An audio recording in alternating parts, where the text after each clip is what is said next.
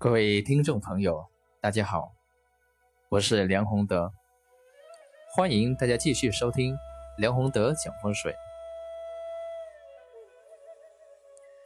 今天我想跟大家聊一下我们日常生活当中经常碰到的择日问题。很多朋友在平时的生活当中。见的比较多啊，对于择日见的比较多，知道也不少。但是择日择的是什么？应该怎么择？择出来的日子好不好？其实很多人是没有一个清晰的认知或者是概念。也有很多人择日的时候只是从。我们日常的通胜啊，也就是我们说的通书里面给出的这些日子里面，他写着好啊就好，适合搬家就适合搬家。那事实上是不是就如此简单呢？当然不是。其实，在择日当中，可以是非常复杂。当然也可以是非常简单。现在有一些择日师帮人择日的时候所用的方法，特别是乡下有一些地方啊，所用的方法也是非常简单的。当然效果也当然不怎么好，因为他们这些简单的方法当中，最为简单就是从通书当中看看通书啊，通胜上。所写的哪一天适合干什么啊，就帮他挑出来。事实上呢，这样的择日是远远不够的，因为我们都知道哈，择日它其实就是择时、择时空啊，时间点、吉时、吉日、吉月，甚至是吉年。那么这个是这个吉吉的开始，我们中国信逢或者说易经里面经常也会提及到万事开头难，开头是非常重要的一件事情的开始是非常重要的。如果开始能够从吉的时间、吉的方位里面去进行挑选。那么你这件事情做下去，当然容易事半，啊，这个事半功倍。如果你这个时间里面开始的时间选的不好啊，一开始就不顺利，做的不好，那你往往下去啊，后续下去，当然可能遇到的困难就多得多了。所以这个时间里面是择日的基础，那怎样的时间为好呢？这个和风水其实是相通的，也就是说，一个好的时间，它必须先要符合天地通气。那时间里面，我们中国的。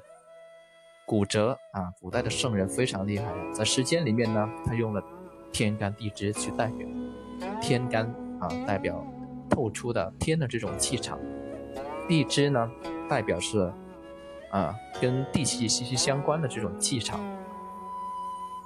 所以天干地支去组合成出来的这个时间点啊，年月日时这八个字。在择日里面，同样是占非常重要的这个位置。那么天地通气，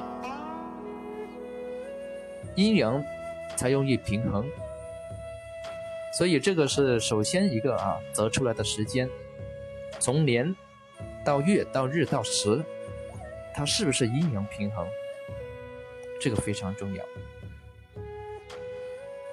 然后如果这个时间，这个天干地支排出来后，啊，它是符合天地通气，啊，也达到阴阳平衡这个特点的。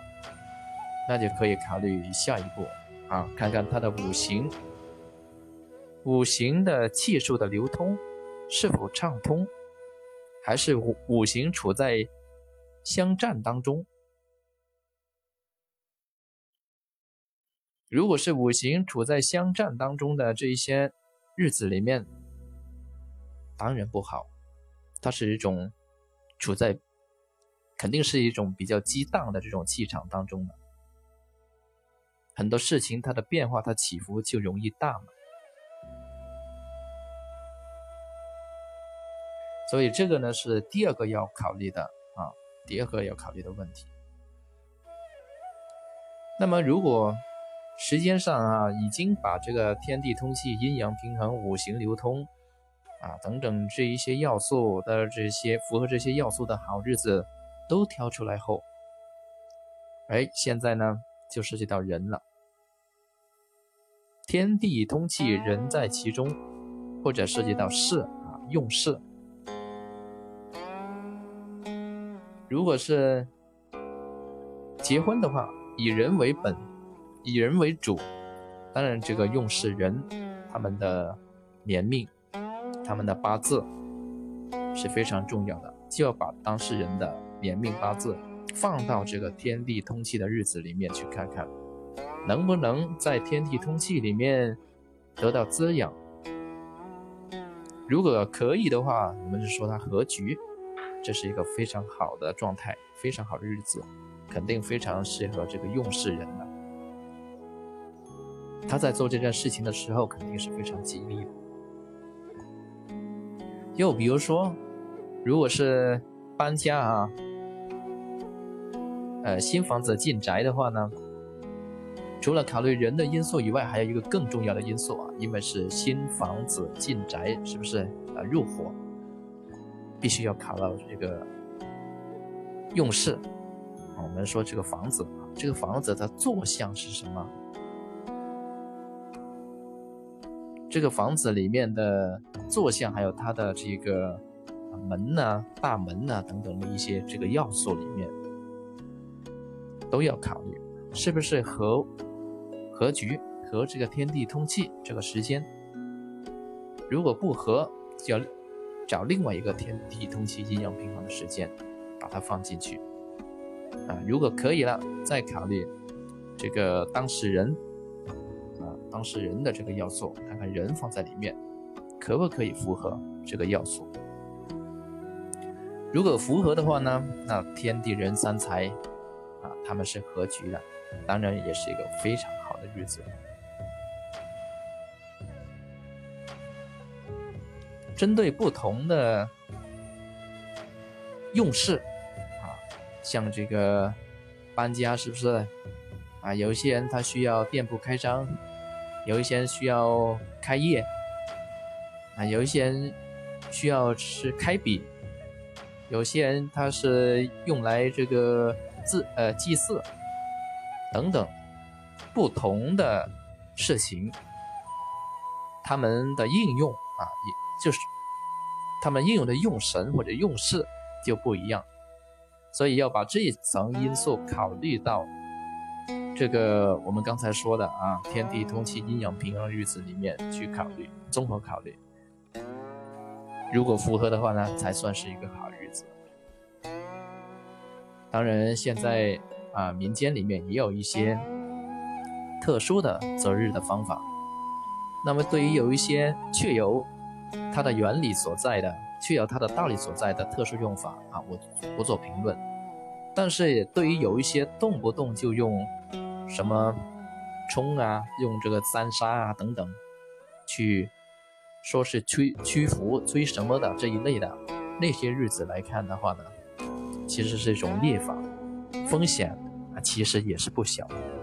可能这个方面，呃，用的挺好，但是可能会影影响到另外一个方面的不足，所以这一些方法呢，其实，我，奉劝大家还是少用，因为这个世界里面，中庸是最高境界，平衡是最高境界，啊，不要动不动就用一些什么这个特殊的这个列法。那很容易呢得不偿失，得此失彼。这个就是我们今天在这里面啊要跟大家聊的择日问题。谢谢各位。